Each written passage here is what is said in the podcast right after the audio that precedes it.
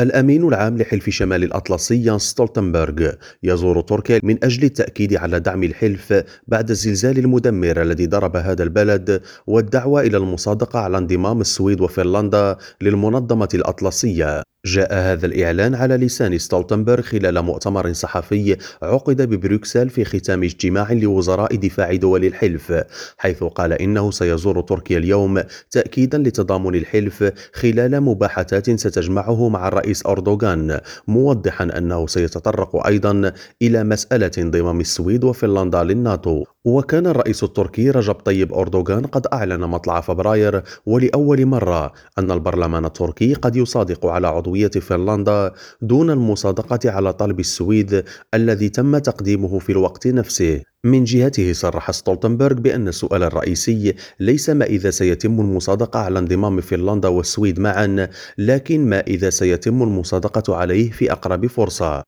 ووقع 30 بلدا على بروتوكولات الانضمام وصادق 28 منها عليها ووحدها تركيا وهنغاريا لم تصادقا بعد على الاتفاق.